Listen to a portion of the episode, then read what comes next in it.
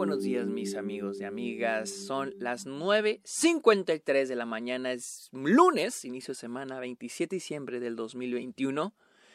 Bienvenidos a un nuevo episodio de este podcast donde ya les hablo de cine, de series, la temporada de premios, festivales y otros temas sobre la industria. Mi nombre es Sergio Muñoz, recuerden seguirme en mis redes sociales, estoy en TikTok, en Twitch, en Instagram y en Instagram, TikTok, Twitch y Twitter como arroba el Sergio Muñoz. Estoy en Letterboxd, la red social para películas como Sergio Muñoz Esquer. Y de los invito a Patreon o que se suscriban a Twitch a cambio de beneficios como episodios exclusivos, videollamadas, watch parties y ustedes pueden sugerir episodios, perdón, temas para episodios en los que me quieran escuchar hablar. Así que está el link en la descripción para Patreon, para que le caigan. Vamos a hablar de una película que yo tenía muchas ganas de ver desde hace rato. The Worst Person in the World, una película de Noruega que se estrenó en Cannes y se ha estrenado en diferentes festivales a lo largo del 2021. Ha tenido buenas críticas, buenas reseñas, buena recepción y al fin tuve la oportunidad de verla. The Worst Person in the World trata la historia de Julie, una chica que está a los finales de sus 20, a casi 30, y va a ir, es una película donde ella va a ir explorando a través de sus relaciones qué, este, qué decisiones tomar para su vida, para su carrera, etcétera, etcétera, etcétera. ¿sí? Eh, la película, iniciando con mi opinión, yo no sabía que iba a ver, la verdad. Yo no sabía, no tenía idea de que iba a tratar esta persona, la peor persona del mundo, en español. No tenía idea de que, a qué iba la película. Yo la empecé a ver y e iba a la dirección que me iba la película.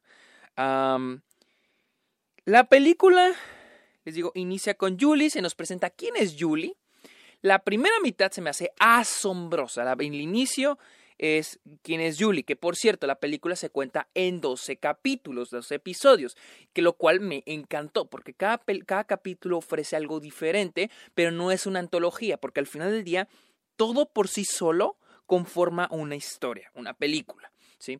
Y les digo, de inicio se nos presenta quién es ella, qué decisiones ha tomado, y, es, y a partir de ahí se nos introduce de qué va un poco la película, que es decidir, ¿no? Y es algo que se me hace muy padre, cómo nuestras decisiones nos afectan. La película trata sobre eso, buenas, malas decisiones, pero con la decisión que hemos tomado nos tiene aquí, donde estamos en este momento. Y en la película, tras de la película, vamos a ver cómo Julie toma decisiones, buenas o malas, luego lo vamos a averiguar. Y ten la idea de que no, no hay decisiones buenas o malas, pero también hay decisiones que te cambian para bien o para mal, y que toda decisión tiene sus beneficios y sus este, defectos, ¿no? Y es algo que la película hace muy, muy, muy, muy bien. La primera mitad de la película se me hizo muy buena, o sea, de que muy, muy buena, porque a mí me está gustando la dirección a la que yo creí que la película me estaba llevando. Ojo, no eran expectativas de lo que yo creí que la película iba a ser, pero sino las expectativas a las que yo creí que la película me estaba direccionando. Y les digo, la primera mitad trata sobre Julie, su relación, sobre cómo conoce a otra persona. Y me encanta. O sea, algo muy fuerte de esta película son los personajes. Están muy bien escritos y todos tienen, están muy bien alimentados, están muy bien, tienen muy buen background, tienen mucho que traer a la mesa.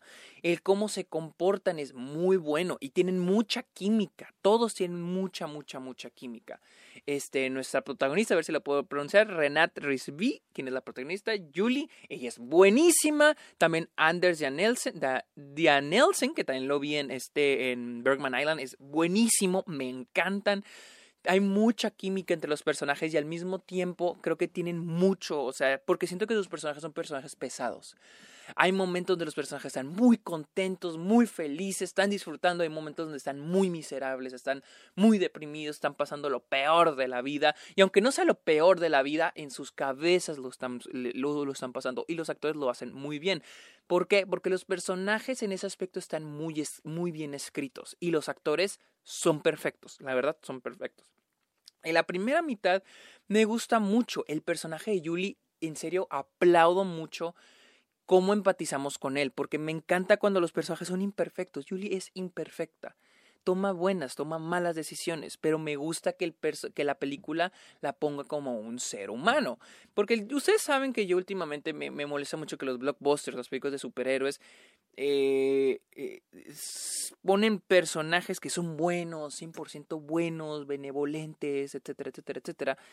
Y que y los humanos no somos así. Y los humanos no somos ni buenos ni malos. Los seres humanos tomamos decisiones, buenas, malas decisiones. A veces lo hacemos por, por eh, a veces por egoísmo, a veces por venganza, pero es parte del ser humano. Y en esta película lo recalca mucho, que es lo, el tomar decisiones es parte del ser humano. No importa si son buenas o malas decisiones, si son perfectas o la peor decisión del mundo, son cosas que hacemos los humanos. Y algo muy interesante es de que no existen las buenas ni malas decisiones. Hay decisiones que tienen sus ventajas y hay decisiones que tienen sus desventajas. Y eso es algo muy importante porque al final del día cada una de esas decisiones nos van a llevar a un lado de nuestras vidas.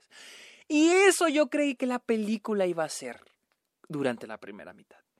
La segunda mitad, y es de que, esta es mi cosa. Como les digo, cuando yo estaba viendo la, película, yo me estaba imaginando la direccionación de Iva, pero la segunda mitad me mostró que estaba equivocado. Y es de que al final la película es la película de una Manic Pixie Dream Girl, que es una Manic Pixie Girl, que es una chica Manic Pixie. Una chica, una chica Manic Pixie es toda chica, es todo personaje femenino en una película que solo existe con el propósito de darle propósito, motivación, movimiento al protagonista. Que el protagonista tenga su desarrollo, que el protagonista tenga su arco gracias a ese personaje.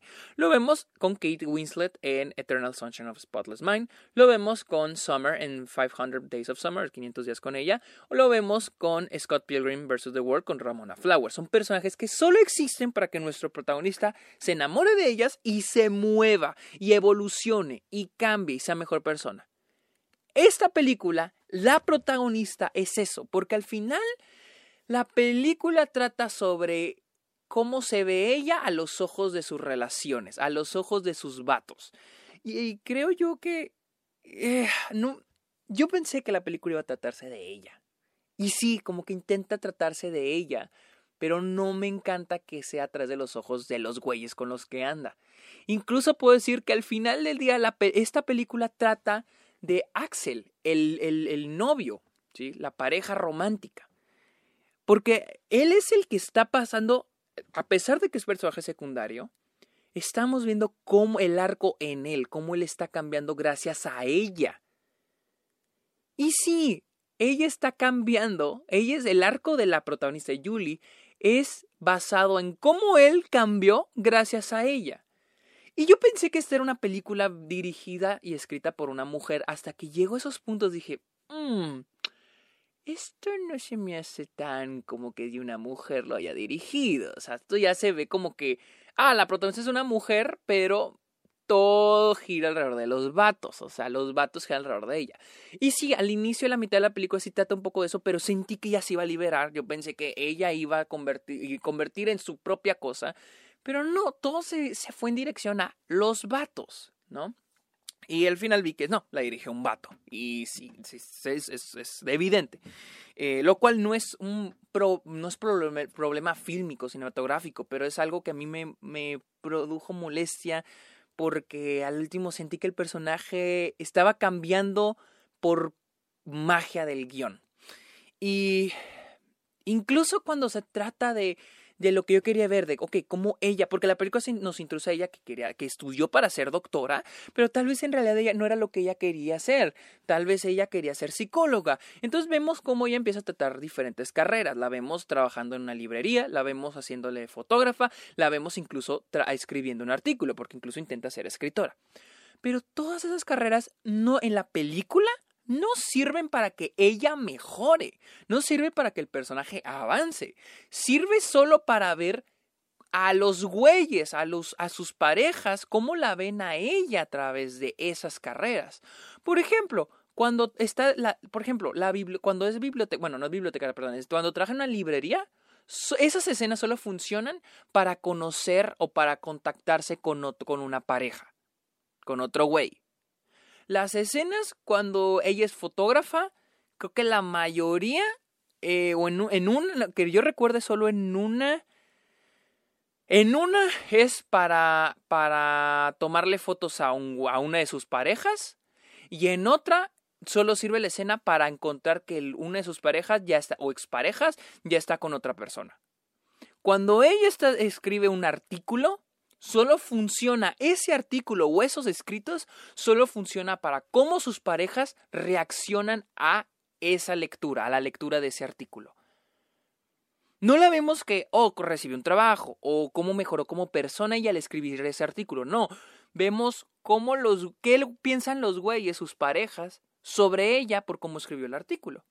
Incluso su papá tiene daddy issues y, y es que le manda el link a su papá y no lo leyó. Te nos mandan mucho que ponen mucho que tiene daddy issues. Hasta eso vemos, o sea, nos, nos imponen más sus daddy issues y pero tampoco nos ponen mucho a su mamá. Su mamá sí nos la ponen, pero en una escena y ya nos olvidamos de ella. ¿Qué digo? Ya lo de los daddy, los daddy issues no tengo problema, pero sí ya es como que, ok, estamos viéndola a ella a través ya casi los ojos eh, de los demás no intencionalmente, porque siento que la película igual quiere que, la, que el protagonista, la protagonista siga avanzando, pero igual nomás lo estamos viendo a los ojos de los demás y a costa de los demás, lo cual no me encantó y es donde más, y eso se siente más en la segunda mitad. Les digo, la primera mitad se siente bien porque para mí era como que el inicio de ella liberándose y tratando de ser más independiente, aprendiendo de las de las decisiones de este, perdón, aprendiendo de haberse una relación, ¿sí? Y, ah, eh, y, me gustaba mucho eso, porque hay un momento donde ella decide salir de una relación y es como que algo que ella dice es que es muy difícil para mí. O sea, es muy difícil para mí. No es como que, ah, sí te dejo. O sea, es difícil. Es tomar una decisión difícil. Y era lo que me estaba gustando mucho de la película, de que es eso, el tomar decisiones difíciles. Pero al final, pues no, la segunda mitad es eso, es nada más de cómo los, cómo los güeyes cambian gracias a ella, porque al final del día ves cómo todos cambiaron, pero ella incluso se siente un poco igual. Si ves que físicamente cambió, o sea, si ves que ah, ya tiene un trabajo nuevo, pero no sabes cómo lo consiguió, se cortó el pelo, no sabes por qué o cómo, o no, o sea, no, o sea, ya tiene un nuevo look, que es obvio que la película quiere que veas, tiene un nuevo look, tiene ahora el cabello más largo que antes, se lo pintó el cabello. Y siento que, eh, no sé, quisiera saber la opinión de una mujer sobre esto, pero siento que ya es una, ya son como que arcos muy superficiales de cómo cambia un personaje femenino. No sé, me gustaría saber la opinión de una mujer sobre esto, pero él no sentí que el personaje cambiara por sí solo. Siento que está cambiando. Luego hay un twist al final de algo que ya no quería al inicio, pero al final sucede. Que siento que solo funciona tan bien para llegar a un clímax con una de sus parejas. Y tan... Ay, no. No odio esta película. De hecho, me encanta la primera mitad. Estoy enamorado de la primera mitad porque siento que es una película muy humana en el aspecto que todo se siente tan natural, nada se siente como que esté un guion escrito. Hay un momento donde ella conoce a un güey en una fiesta donde ella se cuela y, se siente tan natural, se siente tan bonito, se siente, o sea, dice que wow, o sea, está bien, dije, qué chingona película, o sea, pero al final se convirtió en una película sobre ella a través del reflejo de otros güeyes y no me terminó, no me terminó de encantar. Eh, lo mejor les digo son las actuaciones, son espectaculares, son muy muy buenas y la fotografía tenés bastante, bastante, bastante buena, me encantó. Simplemente ese es, ese es mi perro, de que al final la película pues no sé si su intención, no sé si era porque me llevó a una dirección que yo creía la que iba a esa y al último terminó yendo a otra dirección y no terminé tan satisfecho con la dirección final. Y pues sí. Pero bueno, esa fue mi opinión de Worst Person in the World, la cual la vi en screening, creo que llega hasta febrero a cines en Estados Unidos. Eh, pero sí, no sé dónde más la pueden ver. Así que Amigos, esta fue mi opinión de Worst Person in the World. Recuerden seguirme en mis redes sociales, en Letterboxd y también en Patreon. Así que amigos, muchas gracias por escuchar este episodio. Pórtense bien. Bye.